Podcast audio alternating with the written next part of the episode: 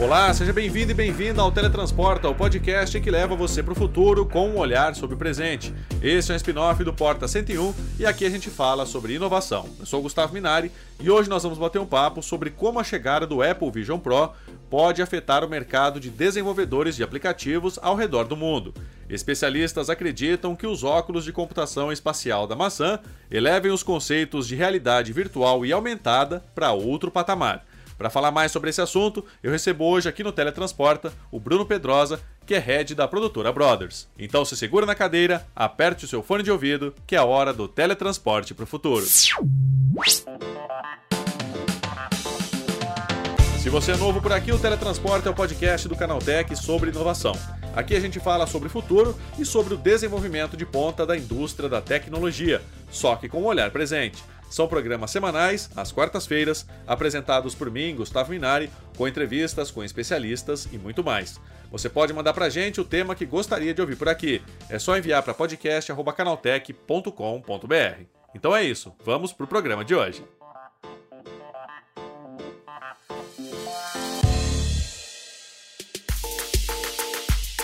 Como prometido pela Apple, as vendas do headset Vision Pro foram oficialmente iniciadas no dia 19 de janeiro. Equipado com duas telas com mais pixels do que uma TV 4K para cada olho e um sistema avançado de áudio envolvente, os óculos de computação espacial oferecerão mais imersão aos usuários. Mas será que o equipamento vai mesmo mudar a indústria do audiovisual, como deseja a Apple? É sobre isso que eu converso agora com o Bruno Pedrosa, head da produtora Brothers. Bruno, o que, que os desenvolvedores esperam do Apple Vision Pro? Bom, cara, eu acho que é isso, né? Você colocou um ponto importante. Né? O que os desenvolvedores esperam, né? Eu acho que tem muitas expectativas em torno do lançamento desse hardware de diferentes pontos de vista, né? Eu acho que, que a gente, primeiro, é, a gente espera é, dar uma renovada no mercado, né? A gente realmente escutar de novo esse termo entrando aí como Trend Topics, né? A gente renova as energias para poder trabalhar disso. Então, acho que existe, primeiramente, um ânimo, né? Em, em, em, volta da tecnologia. E a gente espera realmente o que vem de um pacote Apple, assim, né? Por exemplo, é, você já pode desenvolver coisas para o Apple Vision Pro desde que eles anunciaram. No mesmo dia que eles anunciaram lá no ano passado, eles já soltaram uma plataforma onde você podia simular o equipamento e poder, então, começar a criar experiências nesse, nesse espaço simulado. Coisas que outras desenvolvedoras até hoje não têm funcionando, né? Até hoje tem pedidos para poder fazer isso não saiu.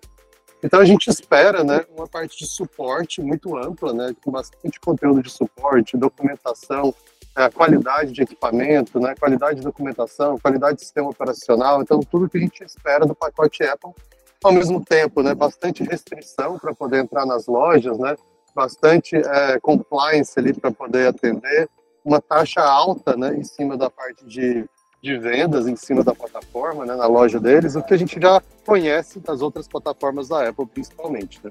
Eu acho que a gente tem essa expectativa alta em torno do, do que, que isso chega para o mercado, mas ao mesmo tempo os desenvolvedores acho que ficam um pouquinho de pé atrás ainda para a parte de base de usuário, né? Já ouvi falar, inclusive, que não tem tantos apps assim para o lançamento, porque é um device caro, né? Então acho que ainda não, não vai para um público mais massificado ainda, né? Então realmente acho que é bem nichado a princípio.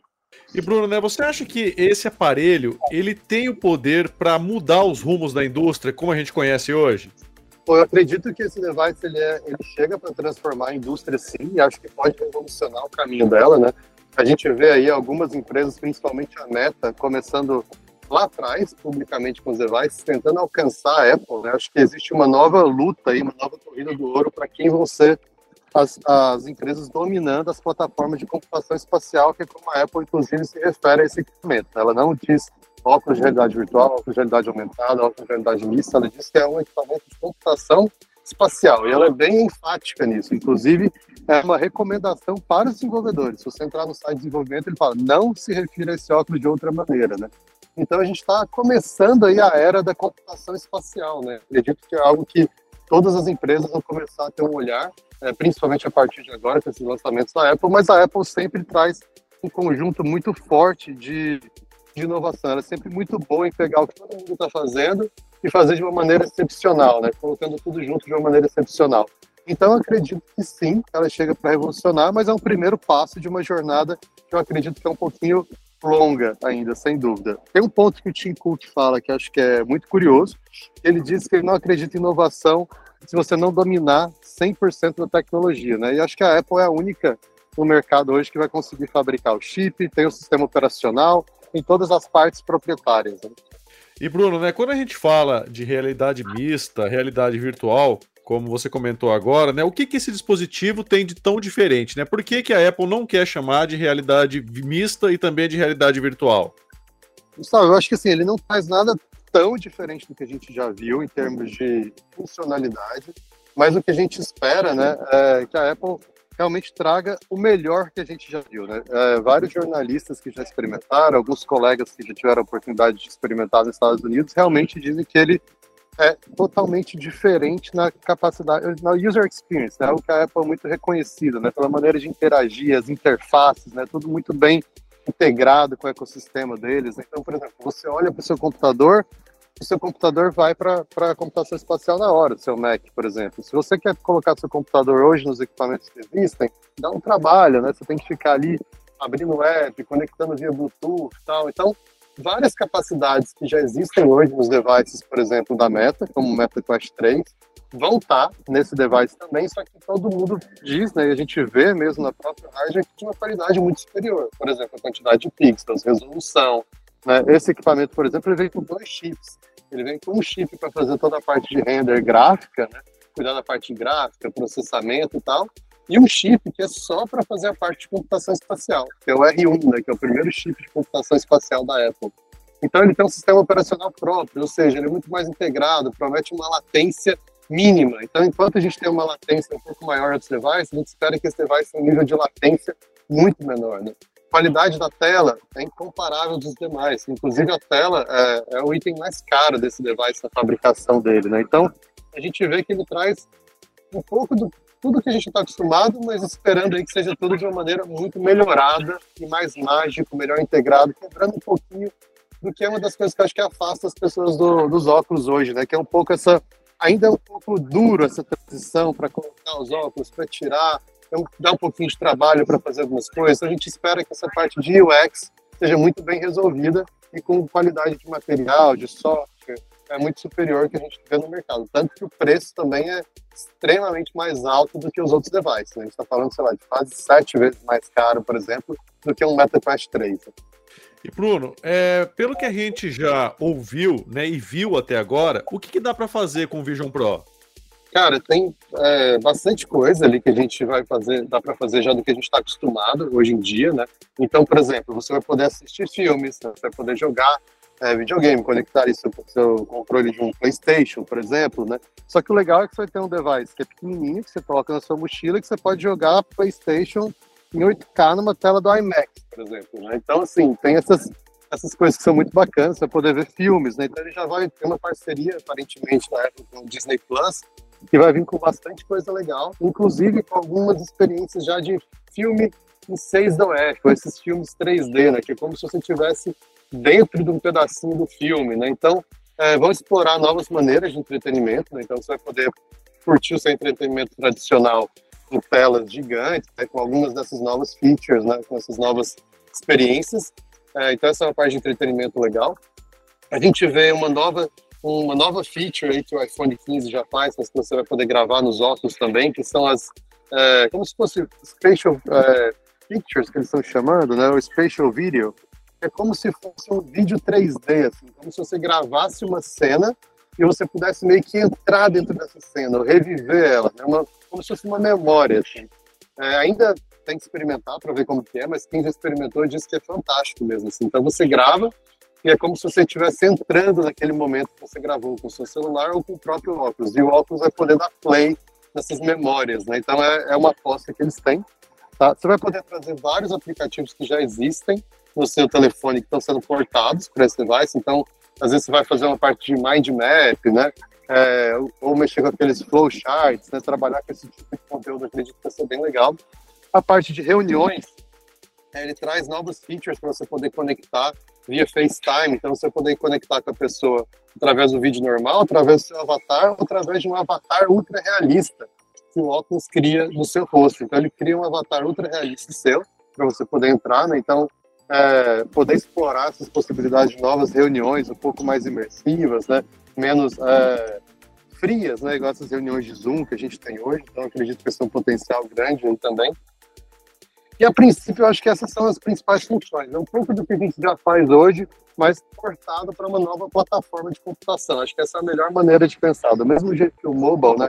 o celular veio com uma nova plataforma de computação, mais portátil, uma telinha que você carrega para qualquer lugar.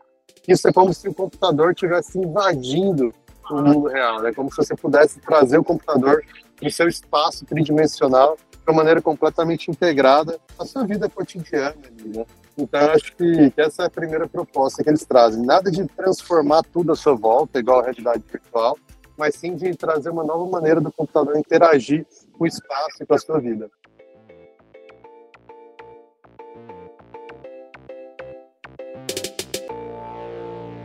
Chegou a hora do quadro relâmpago. O quadro relâmpago é o momento em que nós trazemos uma curiosidade rápida sobre o tema que está sendo tratado e testamos os conhecimentos de você ouvinte. E a pergunta de hoje é: quando foram criados os primeiros óculos de realidade virtual? Bom, os famosos óculos estereoscópicos, com cartões em 3D de pontos turísticos, existiam desde os anos 1920.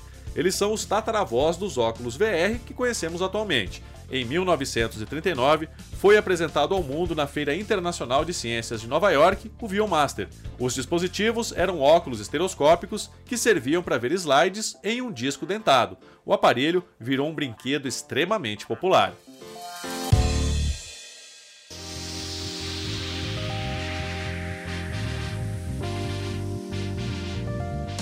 E Bruno, você acha que o preço ele pode ser um fator pesado para quem quiser comprar esses óculos, principalmente durante o lançamento? Acredito que sim. Eu acredito que os óculos é, chegam primeiro para né, o que de early adopters, né, para os developers, para quem está querendo arriscar com a tecnologia.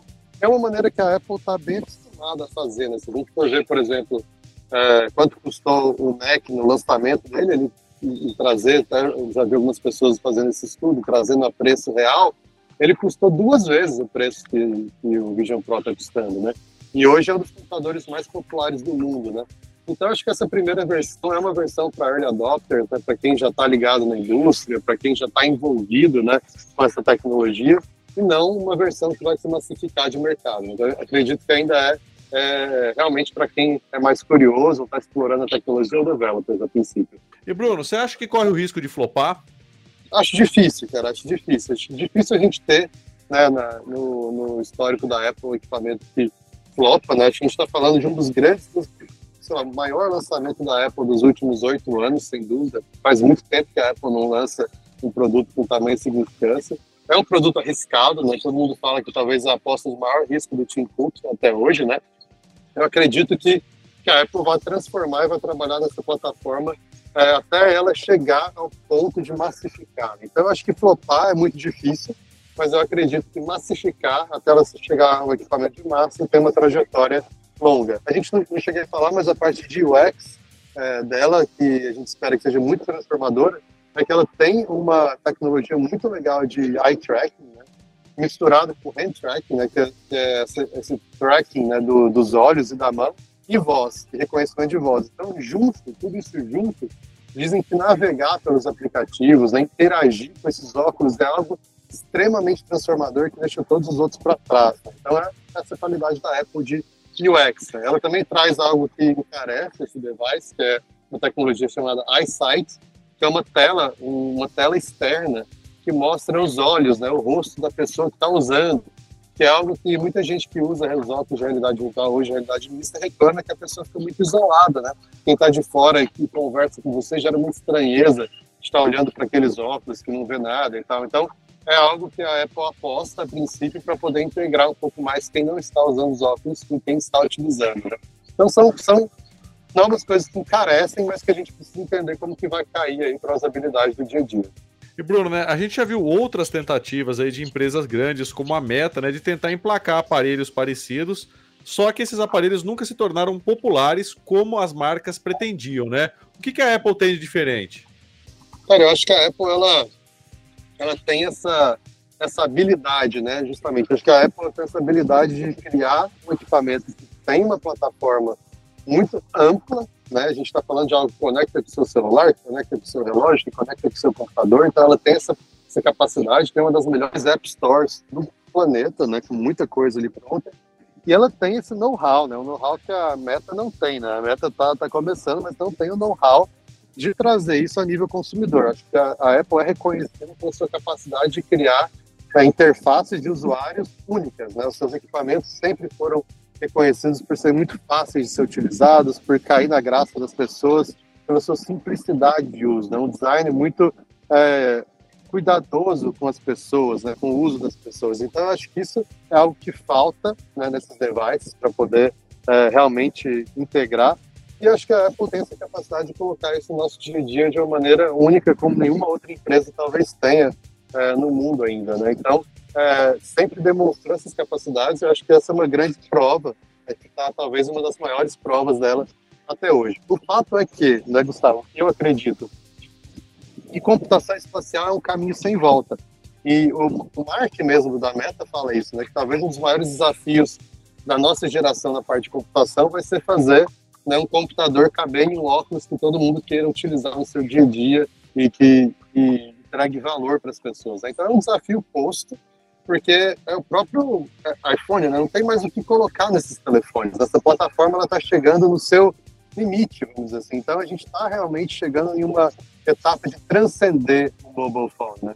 É, é, é um desafio posto, né, para as grandes empresas de tecnologia e é um desafio muito realmente complexo. Né? A gente está falando da miniaturização de muitos devices. A gente está falando de desafios de bateria, de desafios de calor, de desafios de processamento, de latência, de preço.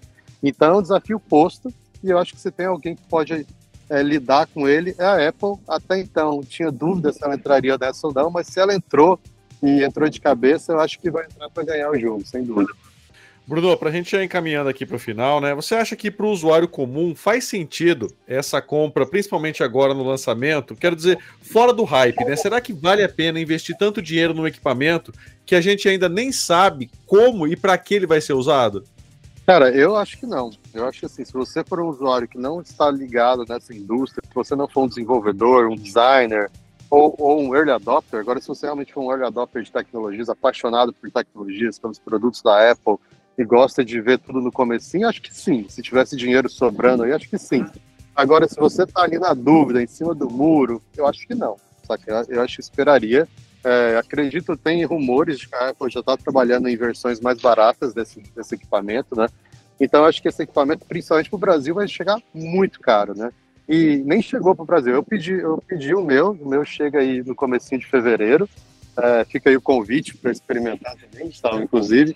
É, mas eu acho que fora isso, não, cara. Eu acho que não é para quem está curioso só, meio em cima do muro, minha, minha resposta, cara, seria não a não ser que você realmente tenha esse dinheiro sobrando e é um early adopter ou faz parte da indústria. É isso aí, Bruno. Muito obrigado pela tua participação e um ótimo dia para você, hein? Obrigado, até mais. Valeu, Gustavo. Prazer falar contigo. Você, mano. Abraço.